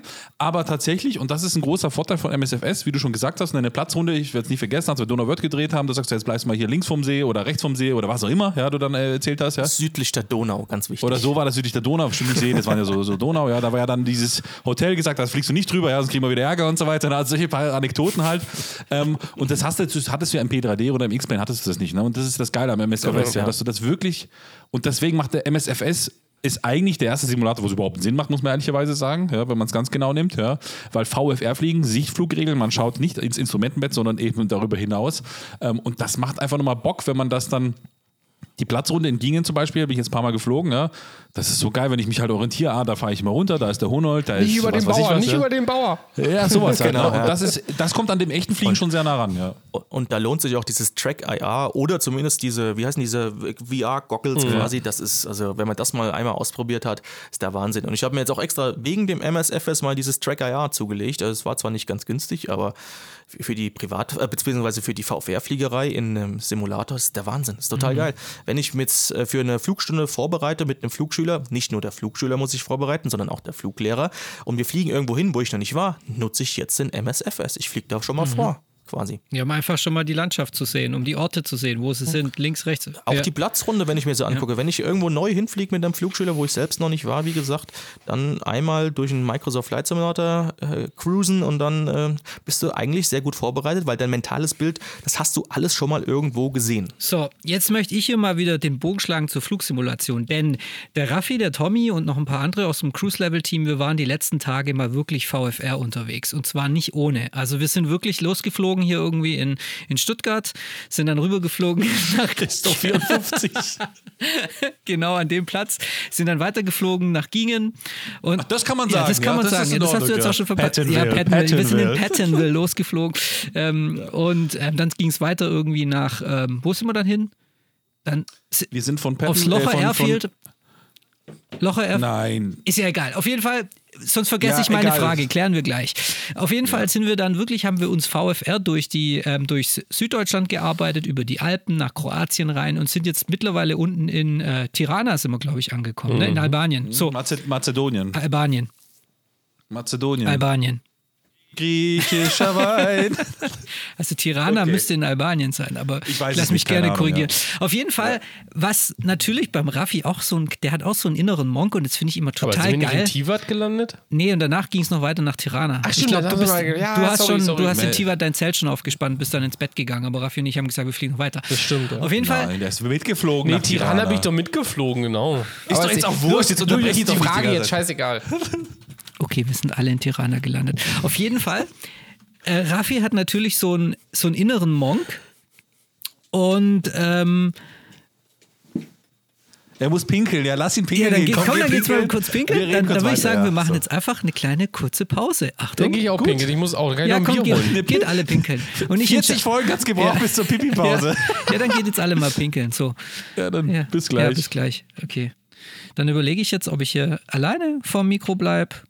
Ach nee, du gehst nicht pinkeln. Nee, ich geh Ja, dann können wir pinkeln. jetzt Sendung weitermachen. Dann muss ich jetzt gar nicht, dann muss ich jetzt gar nicht. Also, schneid- dann mach weiter, Dann ja. schneide ich So. das jetzt gar nicht raus. Nee, weißt du, was ich den Fabi jetzt gleich mal fragen will? Mhm. Wenn der jetzt hier gerade schön sein Bier wegbringt. Ähm, ich wollte ihn jetzt mal fragen. Es war ja so, wir sind ja schön runtergeflogen. Das kann ich ja weiter erzählen. Wir sind schon schön runtergeflogen da durch ähm, äh, Deutschland und durch Europa. Und du hast ja auch so, was so Simulation angeht, in jeder Ebene immer so einen kleinen Monk. Also du bist da nicht irgendwie in, einem Spa in einer Sparte der Simulation, wo du einfach sagst, so, Direct GPS, Abfahrt. Nein, du sagst ja auch beim VFR-Fliegen, nee, nee, nee, wir müssen schon auf Lufträume achten, wir müssen auf Meldepunkte achten und so weiter. Und da wollte ich jetzt mal den Fabian fragen, was könnte, was, also wie könnte ein Flugsimulant so ein bisschen in diese Materie oder wo könnte er hingehen, um so Dinge rauszufinden wie Pflichtmeldepunkte, Lufträume und so weiter, weil das ist ja auch super spannend. Das bringt ja auch plötzlich so die Komplexität von AFA-Fliegerei so ein bisschen in die WFA-Fliegerei. So. Da ist er wieder. Hallo Fabi.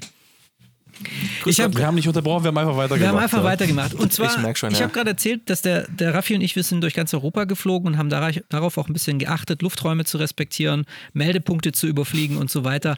Und da wollte ich dich jetzt mal fragen, jemand, der im VFR, der VFR im Flugsimulator fliegen will und dabei aber Seid, seid ihr dann VFR durch Flight Level 300 Nein, das nicht, das geflogen, oder? beantworten wir gleich noch. das ging nicht, ne? Aber die Frage ähm, an dich ist so, so ein Simulant, der ja mit dem Microsoft Flight Simulator super gut VFA fliegen kann, wo, wo kann der so ein bisschen hingehen, um was rauszufinden über Lufträume, Meldepunkte und so weiter? Gibt es da irgendwie eine, gibt's eine gute App? Gibt es eine Webseite? Was würdest du da empfehlen? Also erstmal ist äh, das Internet mit Google und allem drum und dran und YouTube vor allem voll mit allen Informationen. Wenn man sich da so ein bisschen mal hinsetzt und ein bisschen googelt, findest du eigentlich alles. Die, es gibt natürlich diverse Software, die kostenpflichtig sind, sowas wie Forflight oder SkyDemon und sonst irgendwas, die sogar die Möglichkeit haben, sich mit dem Microsoft Flight Simulator zu verbinden, dass man auch das Flugzeugsymbol dann auf der Karte sehen kann, was ich total toll finde. Ähm, das ist aber dann schon ein bisschen over the top, sag ich mal, weil das so eine Software kostet halt auch schon seine 200, 300 Euro da Jahreslizenz. Äh, ist aber die beste Vorbereitung und was es halt quasi gibt. Aber ich denke mal, dass es auf dem Freeware-Markt da doch auch schon einige Sachen gibt. Da bin ich jetzt aber leider nicht so ähm, in dem Thema drin. Dadurch, dass ich halt die Software für die reale Fliegerei halt auch nutze, habe ich sie dann auch für den Flugsimulator. Es gibt durchaus gute Seiten. Ich würde da immer mal bei der deutschen Flugsicherung vorbeischauen. Die haben ein sehr großes, kostenloses Angebot. Die ähm, äh, Ausdruckkontroll für Österreich bietet das an. Und vor allem, das Lustige ist ja, dass im Ausland, im europäischen Ausland, alle VFR-Karten oder fast alle VFR-Karten äh, kostenlos zur Verfügung gestellt werden, nur in Deutschland nicht. Und äh, das ist halt leider ein bisschen schade. Wenn man sich da jetzt vorbereiten will, mein Gott, dann, äh, ich würde sagen, ein Zehner oder 11 Euro hat jeder, glaube ich, übrig. Man kann sich die ICAO-Karte auch einfach so in so einem Online-Shop da quasi kaufen, um damit zu navigieren. Und wenn man es wirklich so händisch mit Kartennavigation machen will, in seinem Gebiet, ist das jetzt nicht verkehrt, wenn man sie, die, sich- die sich zulegt. Quasi. Okay. Das stimmt, wobei, also wir haben jetzt auch in dem Flug äh, oder unserem längeren Flug, ja, der Tommy war ja auch dann mit an Bord, ähm, haben wir Garmin Pilot und Forflight, so, das waren die zwei, die wir getestet haben. Dann später auch noch ein paar Freeware-Tools, ja. Ähm, und ich muss ehrlicherweise sagen, klar, Forflight kostet es, die Standardlizenz kostet 110, glaube ich, Euro Ja, im Jahr. Zehner im ne, Monat, glaube ich, ja. So, ne? Also ein Zehner im Monat, wenn du dann natürlich noch die Karten dazu willst, bla bla bla, bist du vielleicht bei 20 Euro im Monat so. Und dann denke ich mir, ich zahle für mein Netflix-Abo auch 18 Euro im Monat, ja. Und dass ich, Achtung, mit Verlaub, nicht nutze, ja. Das ist das Allerbeste, aber gut, das ist mal auf dem anderen so bleibt so. Und Ja, wie gesagt, das muss, muss jeder selbst für sich Ja. entscheiden. Also man kann es ja vor allem dann auch in Realität benutzen und äh, Genau. das, genau. Also die Garmin-App, die wir genutzt haben, News, das teuerste Leute das Jahresabo 99 Euro. Ne? Das sind halt entspannte 8 Euro eigentlich im Monat. Ja, ne? das Kommt ist- vielleicht auch noch ein bisschen, wie du gesagt hast, kommen glaube ich auch noch ein paar Karten und so weiter hinzu. Ja, da muss man dann eigentlich nur auf ein Flugzeug-Add-on verzichten und dann hat man das Geld schon fast wieder drin. Dann muss man halt sagen, okay, Genau. ich kaufe mir jetzt nicht die, was wurde jetzt announced jüngst, die Just Flight äh, 146, die soll ja 85 Dollar oder Euro oder so kosten. Dann sagt man halt, okay, ich lasse die aus und schon hat man so eine Karten-App drin. Ja. Ja. ja, weil das war nämlich, das hat nämlich so den Reiz ausgemacht, durch Europa zu fliegen und dann haben wir rumdiskutiert, wie wir jetzt irgendwie durch die Alpentäler fliegen und so weiter. Raphael? Und was nochmal hinzukommt, ne, wir regen uns jetzt, oder was, wir regen uns nicht auf, ja, aber wir sagen, oh, Vorflight, oh, Garmin Pilot, oh, Sky Demon, ja, wobei Sky Demon ist, glaube ich, eine einmalige Zahlung, meine ich. Ne? Dann gibt es ja auch noch dieses, was hat äh, dein Kumpel nochmal empfohlen, äh, Tommy, gab es ja auch nochmal. Oh ja, habe ich jetzt nicht VFR-NAV, glaube ich, irgendwie Ja, sowas. irgendwie sowas, ne? ja. ähm, also was auch in der Realfliegerei benutzt wird, wir zahlen alle für Navigraph-Charts 90 Dollar im Jahr. Ja. Ja. Sogar ich. So, also wo ist dann das Problem? Ja, wo ist dann das Problem? Die gleiche Summe mehr oder weniger. Stimmt eigentlich sogar du, der sogar äh, echte Charts zur Verfügung hätte. Ja.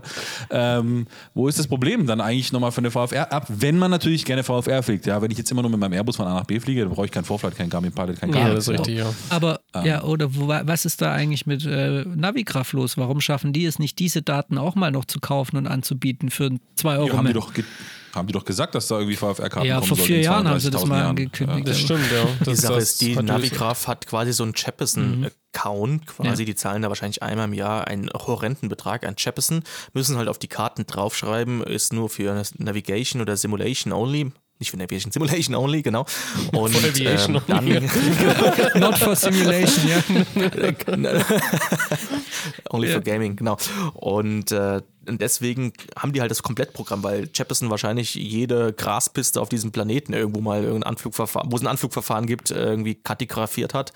Und ähm, deswegen ist das relativ einfach. Und Jeppesen ist jetzt nicht so gut in dem VFA-Game. Die haben zwar auch VFA-Karten, aber ich glaube, das würde wahrscheinlich auch pro Land extra Geld kosten.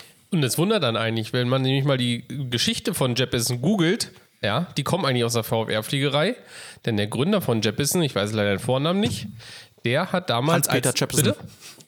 Hans-Peter Jeppesen. Hans-Peter Jeppesen, genau, Amerika deutscher Auswanderer in die USA. Ähm, der ist äh, nämlich in der Zeit der guten alten Postfliegerei in den USA, wo es nämlich VOR und den ganzen Krempel noch nicht gab, sondern nur Pfeile auf dem Boden, ja, und Radiostationen. Da hat der sich nämlich angefangen, Karten zu zeichnen. Und so ist äh, aus der Firma oder aus ihm quasi dann die Firma Jeppesen entstanden. Deswegen eigentlich. Schande auf, Schande auf sein Haupt, dass VfR so schlecht in, dem, in der Firma anscheinend repräsentiert Ja, ist. wobei Navigraph ist auch nicht ganz aktuell. Das musste ich neulich feststellen bei einem Arrival nach Newcastle rein. Da war irgendwie noch eine, eine, eine Arrival auf der Karte, die eigentlich gar nicht mehr benutzt wird. Ja, die, die machen doch nur alle zwei oder drei Monate ein Update, soweit Ja, ich ja. weiß. Also die Karten sind dann. Wobei, von dem, was ich jetzt, also ich bin jetzt wieder unerfahren, aber von dem, was ich weiß, ist Jeppesen vor allem in den USA ganz stark, halt was auch VFR-Karten angeht und der Rest der Welt ist eher das Problem. So würde ich das jetzt mal Okay, beurteilen. ja, kann gut sein. Weil ich meine, der übliche Stopp, Gang aber, ist äh, jetzt. äh, Langsam, langsam, langsam, langsam. VFR-Karten gibt es in der USA in dieser Form, wie man sie kennt, quasi gar nicht. Aha. Weil jeder Flugplatz hat seine Standardanflugverfahren und äh, dieses klassische Anflugblatt, wie wir das kennen aus Deutschland, jetzt bei dir gingen zum Beispiel, um was ums Eck ist, das haben die in der USA eigentlich gar nicht. Das heißt, es gibt keine Publish-Platzrunde. Es, es, gibt, es gibt eine große Karte, die VFA Sectional und wie die ganzen Krempels da heißt. Das ist quasi die ganz normale, das Pendant zur ICAO-Card. Und äh, Card, genau, Karte. Und ähm, ansonsten gibt es keine veröffentlichten Anflugverfahren, weil jeder Flugplatz hat ein Standardanflugverfahren. Wenn man sich das auf der Karte mal anschaut, für irgendeinen Flugplatz, dann steht da zum Beispiel die Hauptlanderichtung, da steht dann eine Zahl nebendran, die Piste dazu. Und wenn es eine normale Platzrunde ist, steht einfach nur die Piste da. Und wenn es eine Rechtsplatzrunde ist, steht, glaube ich, RP, soweit ich mich erinnern kann, nebendran für Right Pattern. Dann muss man quasi die Rechtsplatzrunde fliegen. Und der erste Flieger, der dann zu dem Flugplatz fliegt, weil sowas wie Flugleiter und sonst was kennen die dort auch nicht, der gibt die Platzrunde vor und dann muss sich jeder andere Flieger auch daran halten. Und Anflugblätter und Anflugkarten für kleine Flugplätze sind dort nicht vorhanden. Okay, das heißt, du hast im Prinzip immer eine Platzrunde eigentlich als Verfahren, sage ich jetzt Immer mal. die, immer die Standardplatzrunde. Also ich bin jetzt hier, Die ICAO ich Standardplatzrunde. bin jetzt hier zum Okay. Beispiel gerade auf der, ähm, ich bin jetzt auf skyvector.com, da kann man sich ja für Amerika wunderbar diese Sectional-Karten ein, äh, einblenden lassen. Jetzt habe ich hier ein Airfield, das heißt Ebensburg. Die, vielleicht wollt ihr es auch mal parallel aufmachen. Die Kennung ist 9, No- 9 Golf 8, also 9G8. Bitte gehen Sie jetzt auf Skyvector. Hier Scheiße, ich bin auf Sky, ich bin auf sky.de. Skyvector.com. Gebt mal kurz ein die, ähm, den, den Flugplatz, den habe ich jetzt einfach mal random gerade rausgepickt. Der heißt Kannst du nochmal die ICAO sagen, bitte? nochmal? November? 9G8. 9 Golf Seit- 8. Seit wann reden wir hier? Äh, Niner Golf deutschen 8. Alph- Niner Golf 8. Niner Golf 8. Niner Golf 8. Kannst du nochmal im deutschen Alphabet nochmal sagen? 9 Gerald Gustav. 8. Gustav. Wie sucht man denn da bei Sky Gebt da oben in das Fenster das jetzt ein. 9G8. NG8. Ja. Und dann Go. Go. Und dann müsste der jetzt, und dann zoomst du rein. Yes. Mit dem Bolzano. Also Julius, ich habe es, bitte fahre Okay, fort. okay, und da steht Nein, jetzt also drüber. mit 9, 9, Zoom rein und gib dann 9G8 oben ein, dann springt er da rein, auch auf die Zoom-Ebene. Genau, und dann steht da jetzt äh, drunter 2999, das ist wahrscheinlich die Platzhunde, Pla Platzhunde, die Platzrunde, die Platzhunde. Es gibt 2999 Platzhunde. Nein, da ist die Platzrunde und da ist ein Sternchen mit einem L und das bedeutet jetzt das, was du gerade gesagt hast. Es ist eine Linksplatzrunde, oder? Nein, äh, zur Linksplatzrunde steht da nichts Ah. dabei. Immer wenn es eine normale Platzrunde ist, dann steht einfach nichts dabei. Und immer wenn es eine Rechtsplatzrunde ist, steht meines Erachtens RP da. Such mal einen Flugplatz, das gibt es bestimmt auch irgendwo. Okay. Aber Was bedeutet jetzt dieses L32? tja, November Golf los. 8, Jetzt- ja? November Golf Jetzt hast 8. du mich, keine Ahnung. 9, nicht November, 9. Sag mal, spreche ich Suaheli oder was? 9. Ach so. 9. Wie, wie die, die Zahl vor Golf der 8. 10. Niner Golf 8. Ja, gut, kann ich lang suchen. Jesus. Jetzt bin ich auch da. Um was geht's? Okay, und da sind wir an dem Platz Ebensburg, ne? Und da ist jetzt drunter die Zahl 2099. Das ist, denke ich mal, die Ja. Platzhöhe. Nee, bis dahin ist das Verfallsdatum von der Runway, dachte ich immer. Okay, danach, ah, danach mit Sternchen in L und die 32. Und was das, was, also, was das jetzt bedeutet, das finden wir dann vielleicht an, an einer anderen Stelle raus. Und drunter genau 122,8, das ist dann die Frequenz für den Platz. Das ist wahrscheinlich Unicom. Unicom, ja, Unicom. das ist ja so eine allgemeine Unicom-Frequenz. Hier, Okay, ich habe einen Sunbury, da steht RP25 West dran. äh, wie heißt oder der, wie? wie Genau. ist da der Dann ist Code eine, davon? das ist eine rechts ein 1-1. Idioten, echt. Hotel 11. Ja. Ah, Alright, Pattern 25 West. Oder Whisky, was auch immer 25 Whisky heißt. okay. Cool. Aber da wir jetzt gerade in der VFR-Detailfragen sind, ist doch die allerwichtigste Detailfrage, die wir am Anfang von unserem Podcast gestellt haben. Genau. Die Tommy schon zum Teil beantwortet hat. Jetzt nochmal von unserem VFR-Fluglehrer, super Hyper-Diaper-Experten, ja, Fabian zu beantworten. Wie lautet die Frage nochmal, Julius?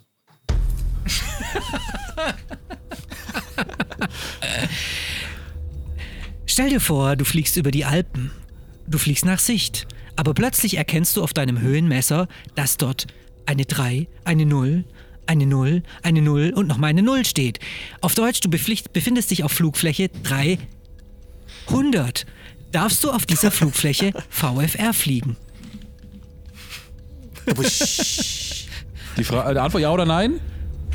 Äh, ganz korrekt nach Gesetz ja, wenn die Flugsicherung dich zulässt, in diese Flughöhe zu fliegen. Okay. Aber es macht halt wenig Sinn. Erstmal, welches Flugzeug kann das, bitte? Also du per se kannst ja auch mit einer 3.7 VFR fliegen, aber die Frage ist, macht das so einen Sinn? Und die Flugsicherung lässt selten einen über Flugfläche 100 VFR fliegen aufgrund der schwierigen Okay, Staffelungsmöglichkeit. aber das bedeutet, dass quasi die, der Luftraum drüber, also ab einer bestimmten Höhe, da darfst du nur rein mit Flugsicherung. Ne? Also das ist ja, also da ist, da ist Korrekt, einfach. Ja. das ist ja Luftraum, genau, ist Luftraum Charlie in äh, Europa, alles über Flugfläche 100, beziehungsweise respektive Luftfläche 130, weil im Alpenraum der Luftraum Echo so ein bisschen nach oben gezogen wurde, aufgrund der Alpen, damit man VFR-Fliegern mehr Möglichkeiten gibt, äh, fliegen zu können ohne Freigabe. Und äh, Luftraum Charlie über großen Flughäfen wie jetzt zum Beispiel Frankfurt oder äh, Hamburg oder Berlin oder München zum Beispiel, die haben ein, einen Luftraum, der quasi so nach, wie so ein Kessel quasi nach unten gezogen wurde. Einen Protected Area nennt man das Ganze auch, Luftraum Charlie oder Luftraum Delta. In diesen Luftraum darf man nur mit vorheriger Freigabe einfliegen. Über Flugfläche 100, wie gesagt, respektive 130 ist immer Luftraum Charlie. Das heißt, du brauchst immer eine Freigabe, um da reinfliegen zu können. Und dort wirst du dann analog zum IFA-Flugverkehr als VFRler gestaffelt. Okay, aber das heißt, also hast du das schon mal gemacht? Also ich meine, da muss man dann ein bisschen Sauerstoff mitnehmen, das kleine Schnorchelchen da irgendwie in die Nase stecken. Aber warst du auf der Höhe auch schon mal VFR-mäßig unterwegs? Weil du kannst, du hast ja auch, also IFA bist du wahrscheinlich da öfters unterwegs in so Sportmaschinen, aber VFR warst du es auch schon mal? Ähm, VFR tatsächlich nur in der USA, weil da geht es ja bis 18.000, da sind wir dann bis 14.000 hoch und da darfst du dich 30 Minuten, oh, lass mich lügen, ich glaube 30 Minuten über Flugfläche 100 darf man sich aufhalten, ohne Sauerstoff mitführen zu müssen. So. Und ich glaube, die ähnliche Regelung haben wir in Europa auch. Du darfst über Flugfläche 100 bis 14.000 Fuß ohne Sauerstoff eine halbe Stunde fliegen, falls sich da jetzt nichts, nichts in den letzten Jahren geändert hat. Aber sind wir mal realistisch, die normalen 172er PA28 Cessnas und Pipers, die können da eher, kommen da eher selten vorbei. Mhm. Jetzt glaube ich jemand in den Kommentaren geschrieben, dass ab 60.000 Fuß dieser Luftraum wieder aufhört. Das ist korrekt. Und dann kann ich quasi aber über Flight Level 6 und 600, da kann ich dann, Control. da kann ich dann wieder VFR fliegen ohne. Äh, exakt, okay. genau, ja.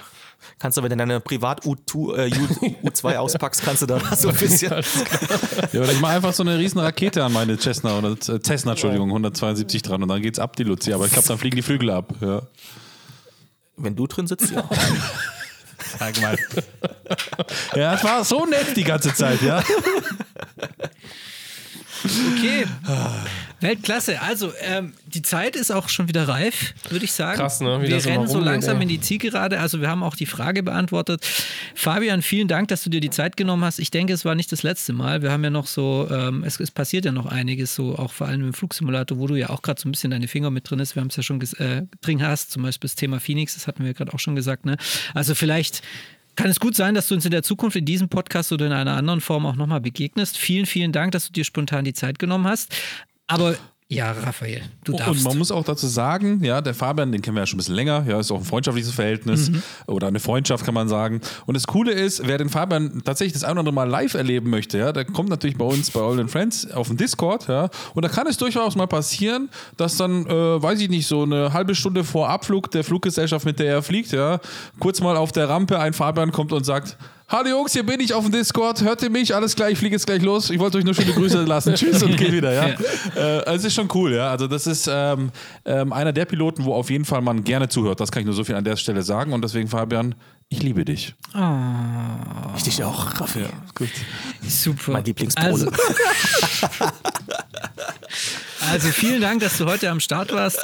Ähm, in der nächsten Sendung haben wir entweder Olli Moser oder wir sind äh, wieder zu dritt am Start und dann in der Folge 42 haben wir einen, haben wir den Ottmar von Wing 42 passend zu, also Wing 42 in Folge 42, der wird uns alles zur ähm, Boeing 247D erzählen, die er entwickelt hat. Die haben wir uns ja auch diese Woche schon mal angeguckt auf cruiselevel.de. Im Stream habe ich sie mir angeguckt, habe ich, hab ich noch am Anfang mich gefreut, dass ich die äh, Triebwerke nicht kaputt mache. Und was ist dann passiert? Nach drei Minuten waren sie natürlich kaputt. Also könnt, könnt ihr euch nochmal angucken auf cruiselevel.de.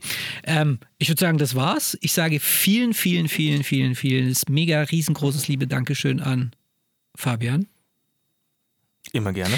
Danke, Raffi. Gerne. und danke, lieber Tobi.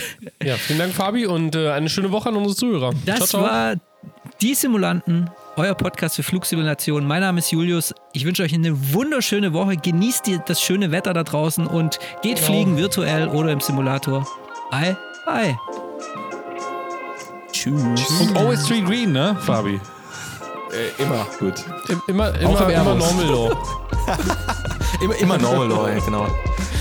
Automatic is the new normal.